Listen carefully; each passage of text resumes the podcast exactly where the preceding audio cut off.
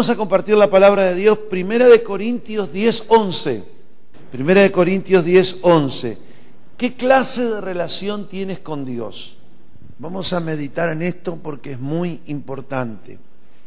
Quiera Dios que nos estén escuchando muchas personas hoy que, que necesiten escuchar este mensaje para,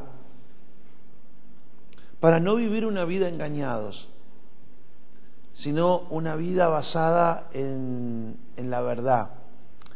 Yo a veces pienso en los que confían en una religión y tengan que salir de este cuerpo y encontrarse con una eternidad sin Dios y decir, pero yo fui 40 años religioso, no sé, cuántas religiones habrá en el mundo, no quiero nombrar a ninguna para no, no ofender a nadie, pero pensando que esta religión tal o cual era la verdad y resulta que, que no lo era así.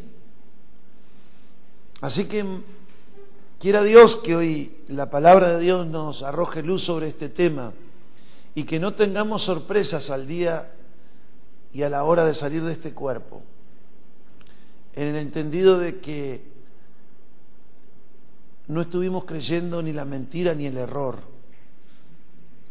Así que vamos a ver qué clase de relación tenemos con Dios hoy a la luz de la palabra de Dios.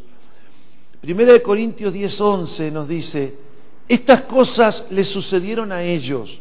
¿Qué viene hablando Pablo acá en el contexto? Viene a hablar hablando de la conducta de Israel para con Dios en el desierto después que fueron liberados de Egipto. Y aquí habla de que ellos tuvieron ciertas conductas que Dios castigó, que trajo muerte, que trajo enfermedad, que trajo reprensión al pueblo de Israel porque Israel no entendió la relación a la cual Dios lo había llamado a tener con su Salvador y Libertador.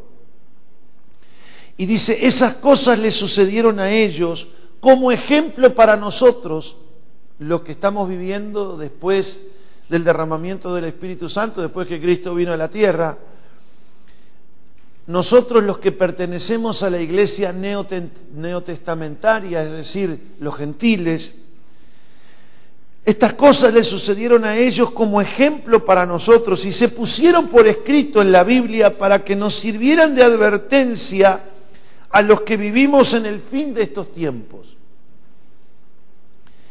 Vamos a hablar un poquito de esas cosas que le sucedieron al pueblo de Israel para tomar ejemplo nosotros. La relación de Israel con Dios en el Antiguo Testamento de alguna manera se vuelve a repetir en la iglesia porque cometen los mismos errores,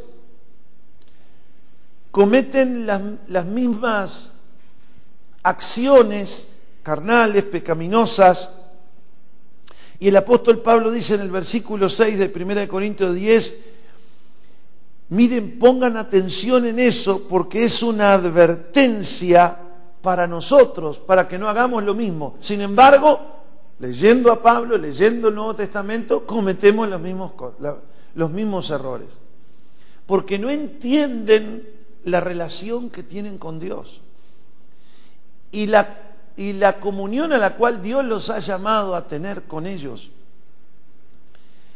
para acceder a la comunión con Dios necesitamos santificarnos, necesitamos humillarnos, necesitamos buscar a Dios por lo que Dios es y no por lo que Dios nos da. Y porque hemos comprendido la condición en que nos encontrábamos y cómo Él extendió su mano para liberarnos ya no de un faraón natural, sino de las garras del diablo y del pecado. Y de este mundo que está bajo la influencia, bajo el liderazgo del maligno. Así pues, vamos a ver estas conductas que tuvo Israel. Y no solamente en el desierto, a lo largo de la historia, aún después de que Josué les repartió la tierra, continuaron teniendo esas conductas que no tenían nada que ver con lo que Dios era para ellos. Una de ellas, por ejemplo, Israel tuvo, o muchos de los israelitas, vamos a, vamos a entender que, que no podemos hablar de que todo es así, un absoluto, porque hay sus excepciones y en cada generación Dios se reserva un remanente que tiene una relación correcta con Dios. Para que, para que los que no la tienen puedan mirar en ellos cómo tener una relación correcta con Dios para que Dios no se quede sin testimonio de cómo son las cosas, para que la gente no esté continuamente bajo el engaño y la mentira, sino que en el día del juicio puedan decir, pero mira, si, si Maxi la relación que tenía conmigo, esa era la relación que yo quería que tuvieras conmigo, o similar. Un ejemplo, ¿no? Por eso es que Dios deja sus remanentes por gracia, porque si no a todos nos lleva la correntada y hacemos lo mismo, por gracia, Dios siempre deja un remanente. Pero la generalidad es lo que vamos a compartir ahora. Como dice el dicho popular, la excepción confirma la regla. Pero vamos a ver cuál fue la, regla de Israel en su relación con Dios en el Antiguo Testamento. Y que nos advierte y nos exhorta a nosotros, no hagan lo mismo. Voy a tomar tres cosas, podría tomar diez, pero voy a tomar tres para ser concreto y al punto. Porque es una de las que más veo que se repiten en la, en la iglesia cristiana de nuestros días. Primero, una relación basada o centrada en bendiciones. Miren lo que dice Oseas capítulo 7, verso 14. Yo voy a leer en la versión lenguaje actual. Pero mire, lo que dice Oseas 7, 14. Dice, en sus camas lloran de dolor, se hacen heridas a propósitos pero sus oraciones no son sinceras. Lo hacen para pedirme buenas cosechas, pero siguen siendo rebeldes a mi palabra. Mire usted lo que Dios dice a través del profeta O sea, Mira, estos, estos que son mi pueblo, que presumen de ser mi pueblo, en sus camas lloran de dolor. ¡Oh Dios! Se hacen heridas a propósito Miren, se cortaban las venas. Pero sus oraciones no son sinceras. Porque todos esos ayunos, ese dolor, ese gemido cuando oran, ¿saben para qué es? Para pedirme prosperidad, para pedirme buenas cosechas. Óigame bien, porque hoy escuchamos un evangelio que se predica así. Venga Dios que le va a dar buenas cosechas. Sea, hay ciertas religiones, aún evangélicas, que promueven precisamente al Dios que da buenas cosechas. A ver, ¿Dios da buenas cosechas o no? Sí, es verdad, Dios da. Pero mi relación con Dios va a ser por qué? Porque me da buenas cosechas o porque es mi Padre, mi Creador, mi ideador, el que dio lo más precioso por mí para rescatarme, que es su Hijo, es por amor a Él o por amor a la billetera de Él. ¿Cómo crees que te sentirías si tus hijos solamente te buscan cuando quieren algo de ti? Como papá, como mamá. A ver, mujer, ¿qué dignificada te sentirías tú si solamente ese hombre te busca porque quiere algo de tu cuerpo y después te... ¿Te parece bien eso? Bueno, a Dios le pasaba lo mismo. Dice, no son sinceros, o sea, no, pero mira que están ayunando. No, no, no. Yo conozco el corazón. Sus oraciones no son sinceras sus oraciones, su medio de comunicación, de comunión, no es sincero. Estos israelitas buscaban a Dios, pero no lo hacían de todo corazón por su persona, sino por meras bendiciones materiales. Y esa condición humana se muestra en el Antiguo Testamento, en el, Antiguo y en el Nuevo Testamento también. En una oportunidad el Señor multiplicó panes y peces, porque la multitud había estado todo el tiempo con él en el desierto y la gente no tenía para comer. Y dice, si los envío en el camino se van a desmayar. No quiso ser específico el Señor, pero les va a bajar el nivel de glucosa en sangre, se van a, a marear, se van a caer. Tengo misericordia de ellos. Y dice que multiplicó panes y peces en el desierto. Ahora después, a los pocos días, andaban desesperados atrás de Jesús. Ellos y todos los que habían sabido del milagro. Pero era porque querían escuchar la palabra de Dios.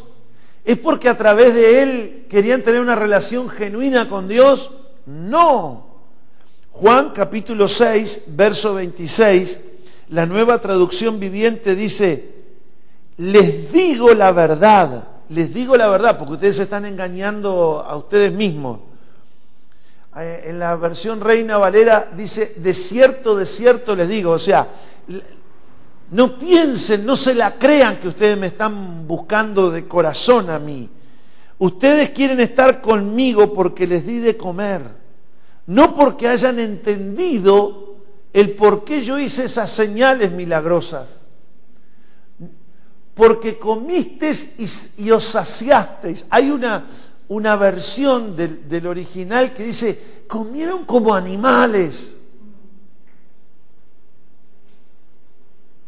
Refuerzo de milanesa de, de, de corvina con, con pancito celestial.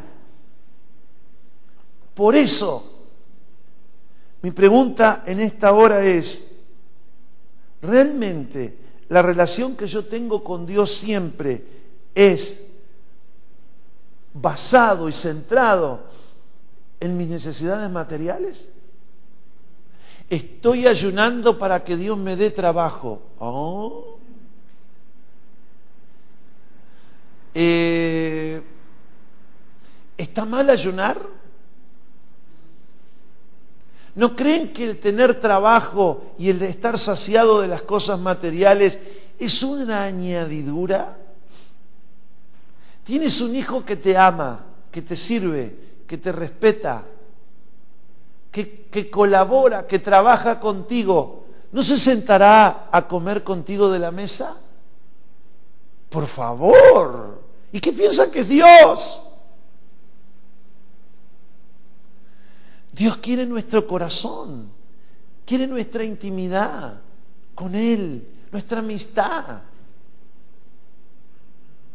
Una relación centrada en bendiciones fue lo que tuvo Israel como regla general en el Antiguo Testamento. Y estas cosas fueron escritas para qué? Para que abran los ojos Y esa es la relación que Dios nos llama a tener también con nosotros. Una relación por medio de Jesucristo a una comunión íntima con su persona. No hay cosa mejor cuando uno ama poder dar y darse. Dios le pasa lo mismo. Se da a sí mismo.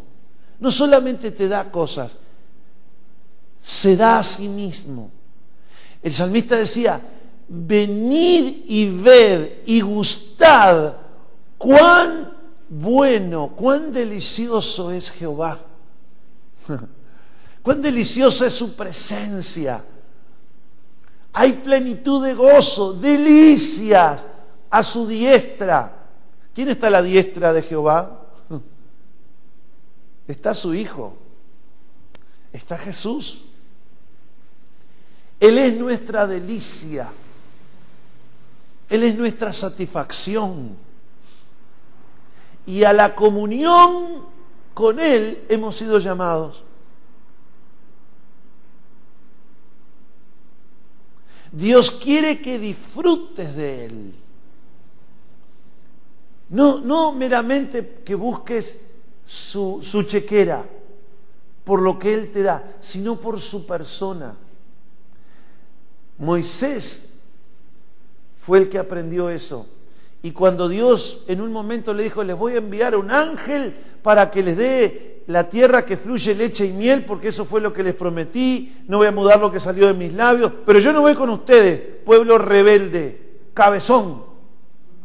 Pero Moisés, que conocía la presencia de Dios, dijo, si tu presencia no va con nosotros, yo de acá no me muevo.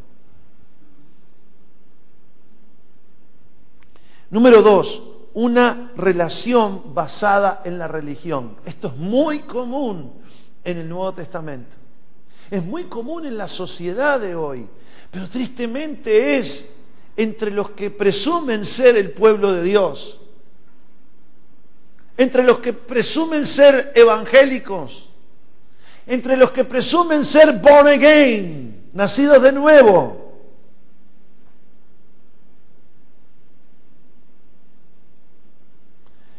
Una relación basada en la religiosidad, en lo que yo hago, porque de eso se trata la religión, cada uno tiene su religión personal, entre lo que yo hago y creo que me merezco que Dios me tiene que retribuir. Más o menos entiendo algo de lo que dice la Biblia y basado en esas obras voy yo con mis obras a Dios y diciéndole, págame tú sos deudor mío, págame, mira, todas las cosas buenas. Yo creo que Dios me va a bendecir porque yo he hecho cosas, yo soy buena gente. Niña nosa señora. El fariseo, ¿se acuerdan del fariseo? Que alardeaba de su espiritualidad y su, su supuesta búsqueda de Dios que se comparaba con otros como el pobre publicano desgraciado ese, que lo menospreciaba, que oraban en las calles, que ayunaban y demudaban su rostro para ver, para mostrarle a los demás que ayunaban, para mostrar cuán espirituales son. Pasa muchas veces en los púlpitos, ¿no? Que siempre hay algunos que tienen algún testimonio para contar, pero no para darle la gloria a Dios, sino para que vean cuán espirituales son y cuán bendecidos están y cuántas cosas místicas y misteriosas les pasan a ellos y que los tengan ahí en el centro. Tratando de entronar sus propios egos en el corazón de los que los escuchan. Y el que tiene oído para oír, oiga lo que el Espíritu dice la iglesia. Puesto de pie el fariseo oraba así. Dios, te doy gracias porque no soy como los demás hombres. Ellos son ladrones y malvados, engañan a sus esposas con otras mujeres. Mira qué bueno que soy Dios. Yo creo que estoy justificado delante de ti. Yo creo que el día que me vaya de este cuerpo, al primero que le vas a enviar un ángel para que le haga para que yo le eh, me haga reverencia es a mí. No soy como este cobrador de impuestos que traiciona a la patria trabajando para la DGI del Imperio Romano. Ayuno dos veces por semana, doy el diezmo. Yo tengo que ser bendecido. Sus obras son moneda de canjes. Entonces basan su relación en lo que ellos piensan que Dios tiene que hacer por ellos, por sus obras. Ponen su fe en sus hechos, no en la obra de Cristo consumada en la cruz por nosotros. que es por Él que somos aceptos. Somos aceptos en el amado, no en nuestras obras. Es por medio de Él. Quiero ir rápido porque el tiempo es escueto. Número tres, una relación basada en mis propias reglas. Esto es muy común también. Una relación a mi manera. Como lo decía aquel salmista Frank Sinatra. A mi manera.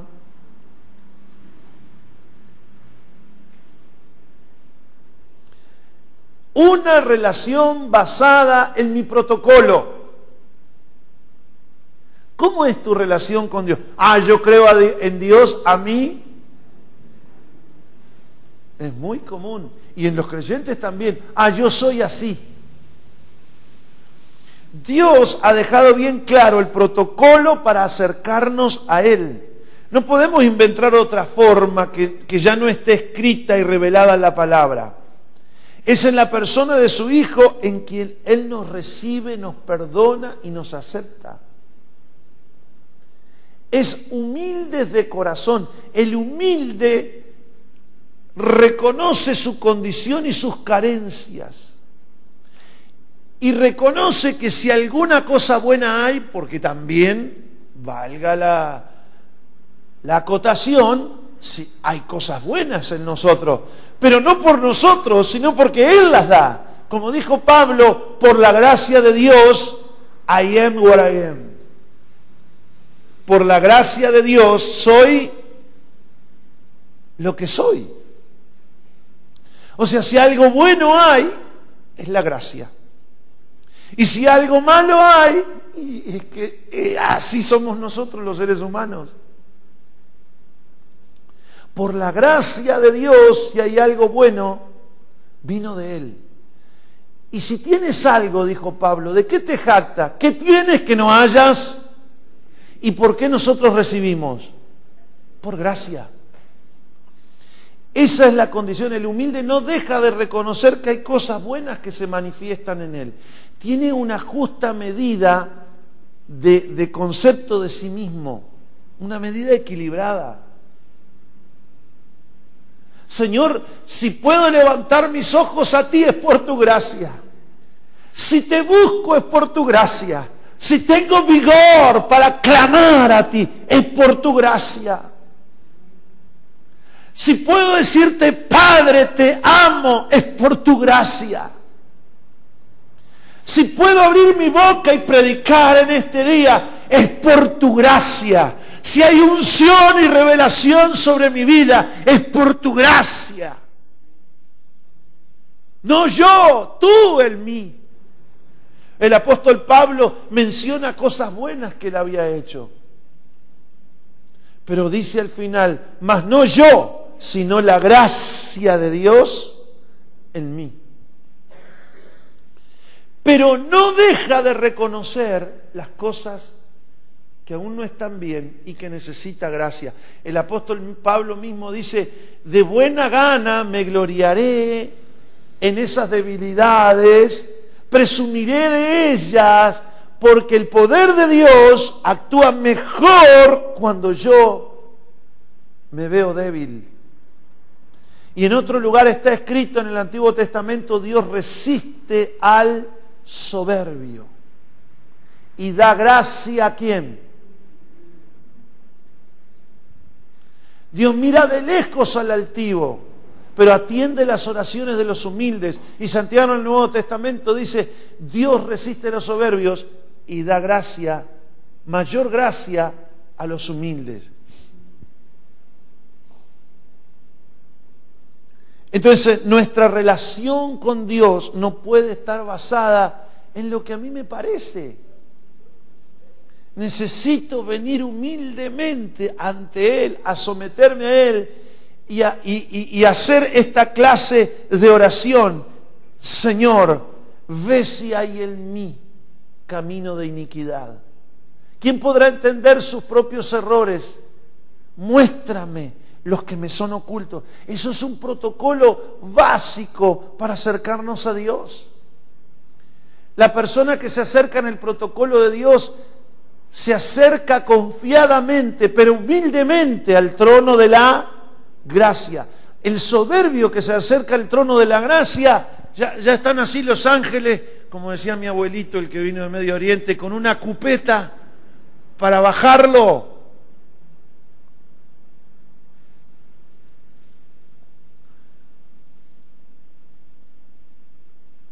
Porque Dios lo resiste.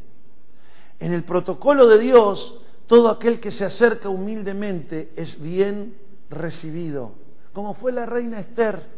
Se acercó con intrepidez, con confianza al rey, pero se acercó humildemente, en oración y en ayuno. Pero no ese ayuno porque quiere algo meramente, no, ese ayuno donde yo evito concentrarme y perder el tiempo y distraerme en otras cosas para concentrarme en la búsqueda de Dios. Ese ayuno que me saca las ganas de pecar porque no tienes energía, porque no comes,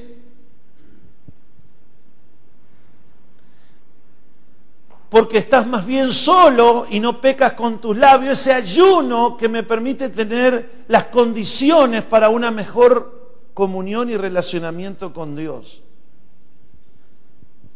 De ahí es que si tú estás luchando con el pecado, ayune, mi hijo.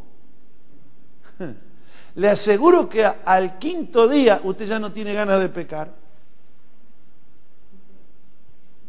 Se te van las ganas de hablar, se te van las ganas de, de, de, todo lo que no está, de todo lo que está mal, no tiene fuerzas. Esa es la mejor manera. Jóvenes, están muy tentados, ayunen. Ayunen y se le va a dar, se le van a ir las ganas de ver pornografía. y usted se va a poder concentrar en buscar a Dios. Sí, pero tampoco me dan ganas de, hablar con Dios porque no me dan la fuerza. No te preocupes. Si Dios quiere que hables con Él, la gracia de Dios en tu debilidad te va a dar espíritu de oración. Y además, si tienes ganas de hablar pavadas, Dios no te va a dar gracia y no te van a venir ganas de hablar pavadas. o sea que el ayuno es bueno. Pero hay que hacerlas con las motivaciones correctas. Bueno, para terminar, la comunión que verdaderamente Dios busca con nosotros debe ser bien intencionada, sana, porque se nos ha revelado, hemos conocido, hemos creído en el amor que Dios tiene por nosotros, porque sabemos lo que Él ha hecho a través de la persona de su Hijo que estando nosotros muertos a causa de nuestros pecados y porque teníamos una naturaleza pecaminosa que nos llevaba a pecar continuamente, Él nos dio vida con Cristo al resucitarnos juntamente con Él de los muertos. Nos resucitó, cuando Él resucitó al tercer día, en espíritu, nuestro espíritu muerto por delito y pecado, fue resucitado con Él. Fuimos crucificados con Él en nuestra vieja naturaleza y juntamente con Él resucitados. Porque nacimos de nuevo, porque tenemos una nueva vida, porque en espíritu, en ese espíritu renacido, buscamos a Dios. Ese es el primer requisito para acercarnos a Dios. Porque sabemos que fuimos adoptados como miembro de su familia en la persona de su Hijo porque nos acercamos humildemente, dando gloria y dando alabanza por la gracia de Dios en aquellas áreas en que nos sentimos bendecidos por Dios. Y reconociendo a Dios como la fuente, el dador de todas esas cosas, pero también humillados y dolidos por lo que aún nos falta y por las cosas que le producen al Señor dolor y que nos avergüenzan. Nos acercamos a Dios en el protocolo, como dice Colosenses 3.1, buscando las cosas de arriba. humillándonos ante Dios y buscando la guía de Él y la capacidad para ser sensibles a su voz y tener un corazón bien dispuesto para obedecerle. Nos acercamos a Él buscando fuerza y fortaleza para agradarle y que Él pueda decir de nosotros lo que dijo de su Hijo Jesús. Este es mi Hijo amado, en quien tengo complacencia. ¿Cómo es tu relación con Dios? Esa es mi pregunta en esta mañana. ¿Y cómo debería ser? Nos ponemos de pie.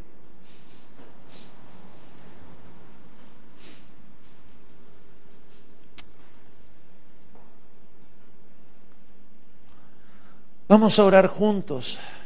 Ya estamos en el final de nuestra reunión, pero queremos orar juntos y decirle sinceramente, heme aquí, Señor.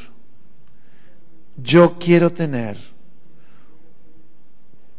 una perfecta relación contigo, basada en tu persona, en tu amor y en la plena confianza de quien tú eres para nosotros.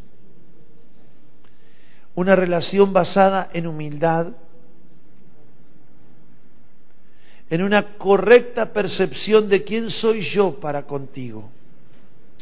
Es verdad, Señor, un hijo del rey, pero un hijo de hombres también. Señor, perdóname por repetir el mismo patrón de conducta que tuvieron los israelitas en el Antiguo Testamento. Hoy nos sentimos convictos a relanzar nuestra, nuestra relación contigo para que sea íntima y deleitosa, para que sea perfecta, para que seamos uno contigo a través de tu Hijo y por tu Espíritu Santo. En el nombre de Jesús, perdóname, límpiame y me encomiendo a tus brazos para que tu espíritu me guíe y me lleve a esa relación que tú quieres conmigo. En el nombre de Jesús. Amén y amén. Ahora sí le damos un aplauso a la palabra de Dios.